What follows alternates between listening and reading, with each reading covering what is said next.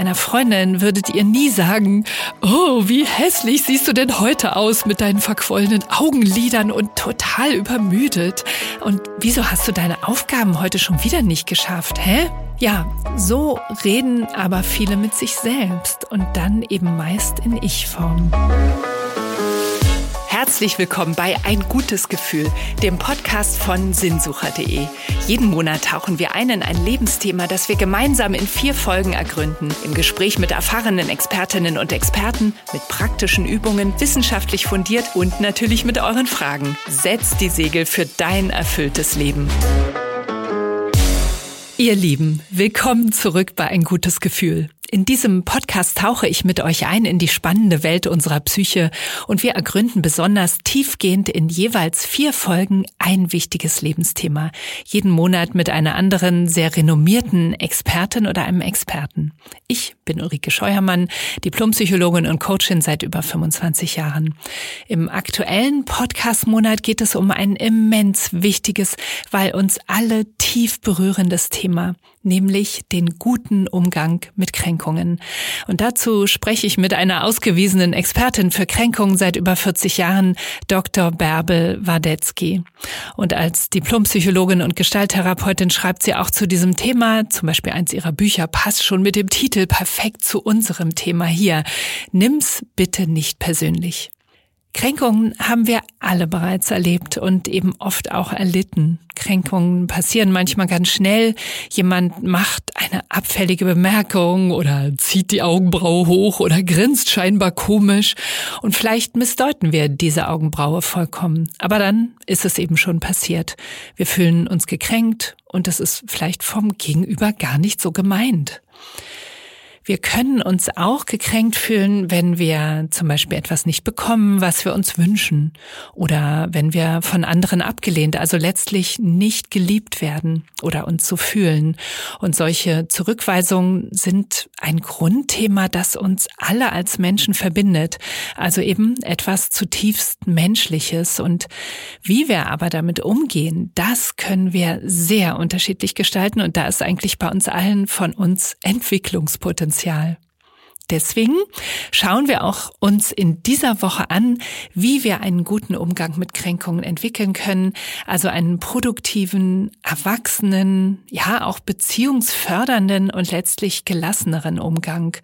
Und das bedeutet immer, es nicht oder zumindest weniger persönlich zu nehmen. Das ist die große Überschrift. Nehmen wir es nicht so persönlich. Zum einen vertiefe und ergänze ich dafür gleich einige Impulse aus der ersten Folge mit Bärbel mit wissenschaftlichen Erkenntnissen, nämlich zum Schmerzempfinden im Gehirn bei Kränkungen und auch zu einer Übung aus der ersten Folge. Wir möchten euch hierbei ein gutes Gefühl ja immer mit besonders fundiertem Rat weiterhelfen und das bedeutet eben auch, die Hilfen sollten möglichst wissenschaftlich fundiert sein und jedenfalls diese Übung hilft euch dabei ein liebevolleres und selbstwertstärkendes Selbstwertgefühl zu entwickeln. Und ihr verändert euch dadurch auch mit eurem Selbstgefühl und ja, im Miteinander mit anderen Menschen. Also, ich habe mit Bärbel darüber gesprochen, wie wir uns bei Kränkungen von anderen abgelehnt, abgewertet und eben meist, das ist die Grundlage, irgendwie nicht geliebt fühlen. Und das wiederum, so wissen wir aus der psychologischen Forschung, ist meist mit großen seelischen Schmerzen verbunden. Kurz gesagt, Kränkungen können sehr wehtun, wenn sie auf fruchtbaren Boden fallen. Nun sagen ja manche, ach was, Kränkung, pa, das macht mir doch nichts aus.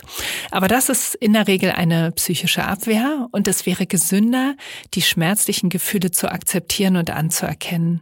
Es ist normal, dass sie ab und zu mal auftauchen können und Bewusstheit ist immer der erste Schritt zu Veränderungen. Und auch Bärbel hat das sehr betont. Es geht erst einmal bei einem guten Umgang mit Kränkungen darum, die schmerzlichen Gefühle anzuerkennen und auch den Schmerz zu spüren, anstatt ihn zu überdecken.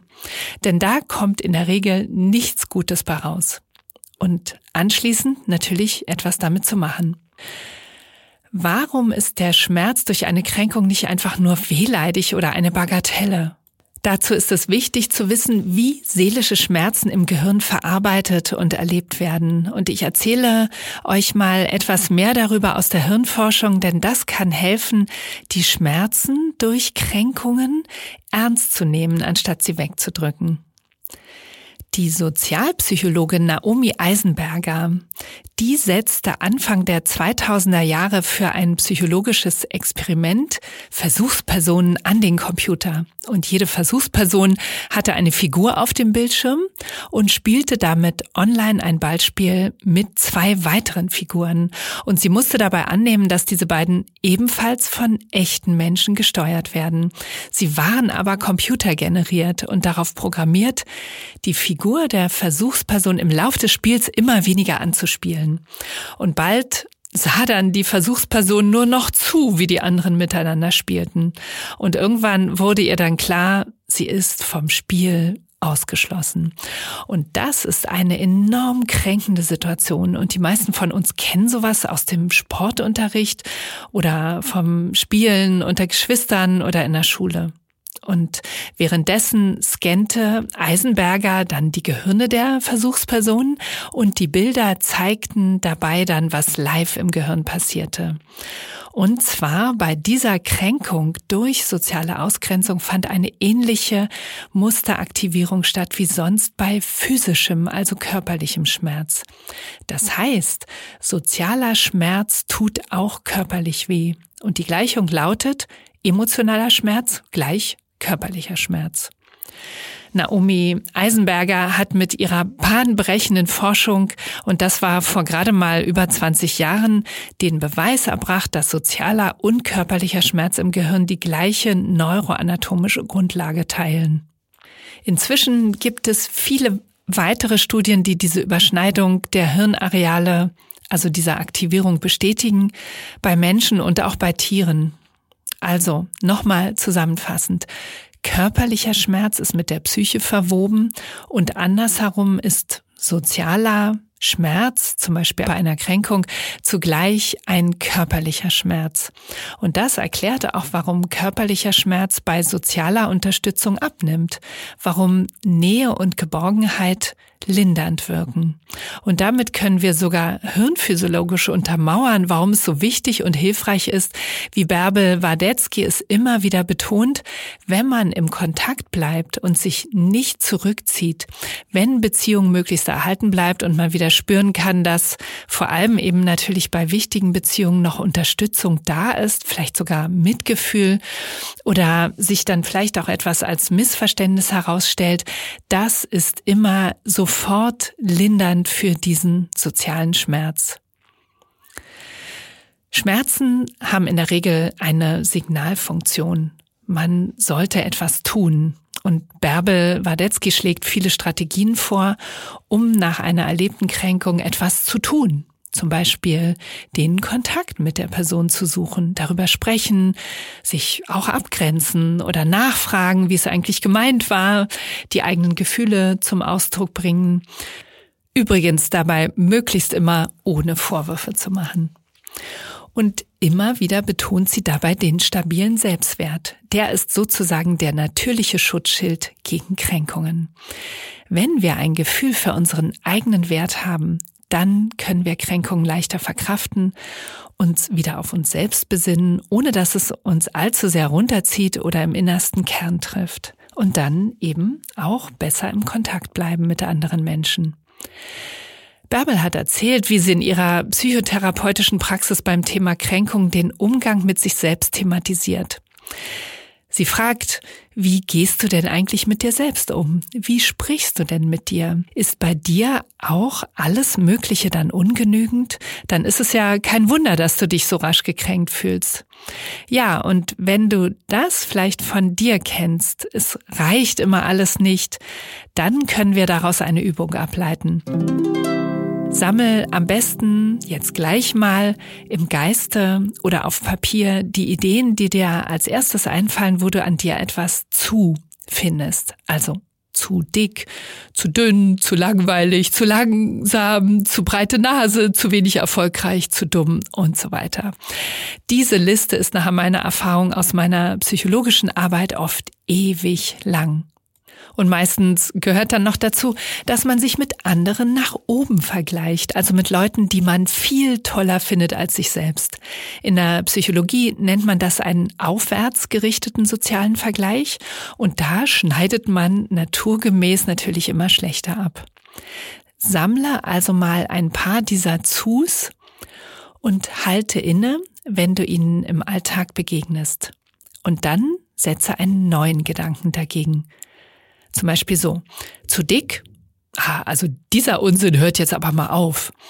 Oder zu langweilig? Puh, also dafür habe ich nun wirklich schon zu viel erlebt, um mich in dem Alter noch klein zu machen. Es geht also um das Selbstgespräch. Darüber ist schon viel geredet und geschrieben worden und wir wissen es auch alle. Liebevoll sollte dieses Selbstgespräch sein, selbstfreundlich, akzeptierend. Aber dennoch läuft es dann oft aus dem Ruder und ist dann überhaupt nicht mehr liebevoll. Was hilft also, um doch liebevoll und selbstwertstärkend mit sich zu sprechen, zum Beispiel nach einer Kränkung oder auch vorbeugend, um Kränkungen nicht so belastend zu erleben oder natürlich auch bei anderen Themen, bei denen ihr merkt, dass ihr überkritisch oder abwertend mit, mit euch redet. Hier finde ich es nochmal super interessant und hilfreich für die Praxis, was die Forschung herausgefunden hat.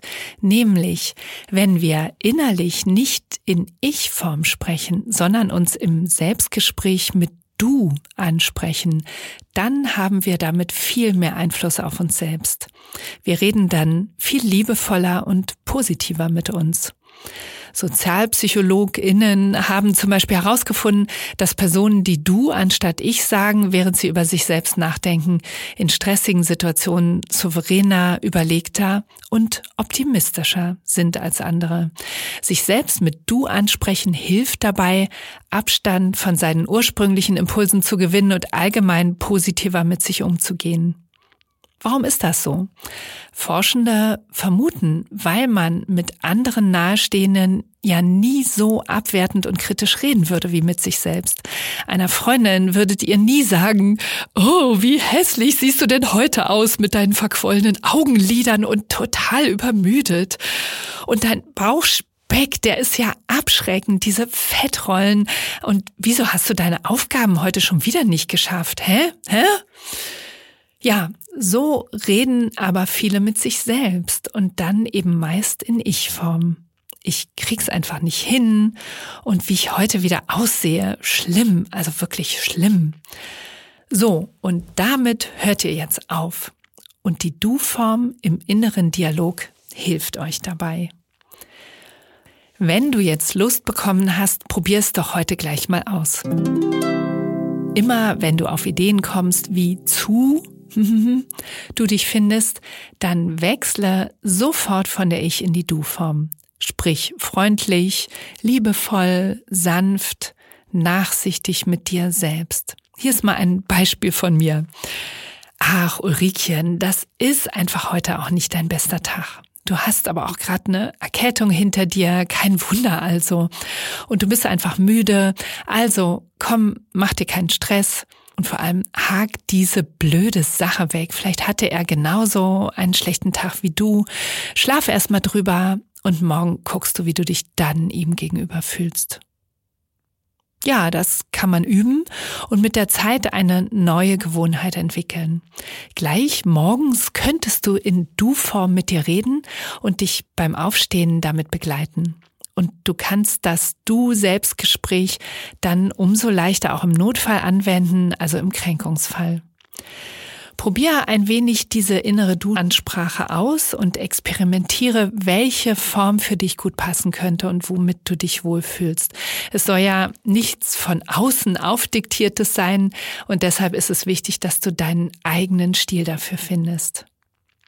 Und damit wünsche ich dir von ganzem Herzen viele gute und neue Entwicklungen, die dir helfen, die nächste Kränkung, die unweigerlich irgendwann kommt, gelassener, offensiver und souveräner zu nehmen.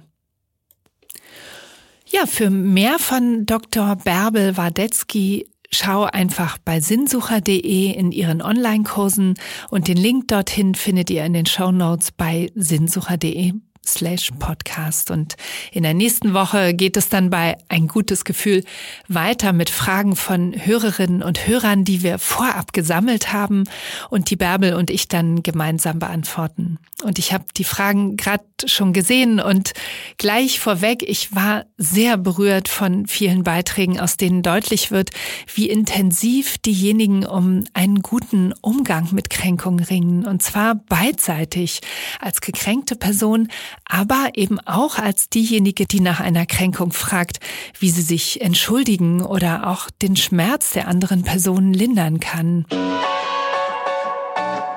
Deshalb freue ich mich auch schon wieder sehr auf die nächste Woche mit euch.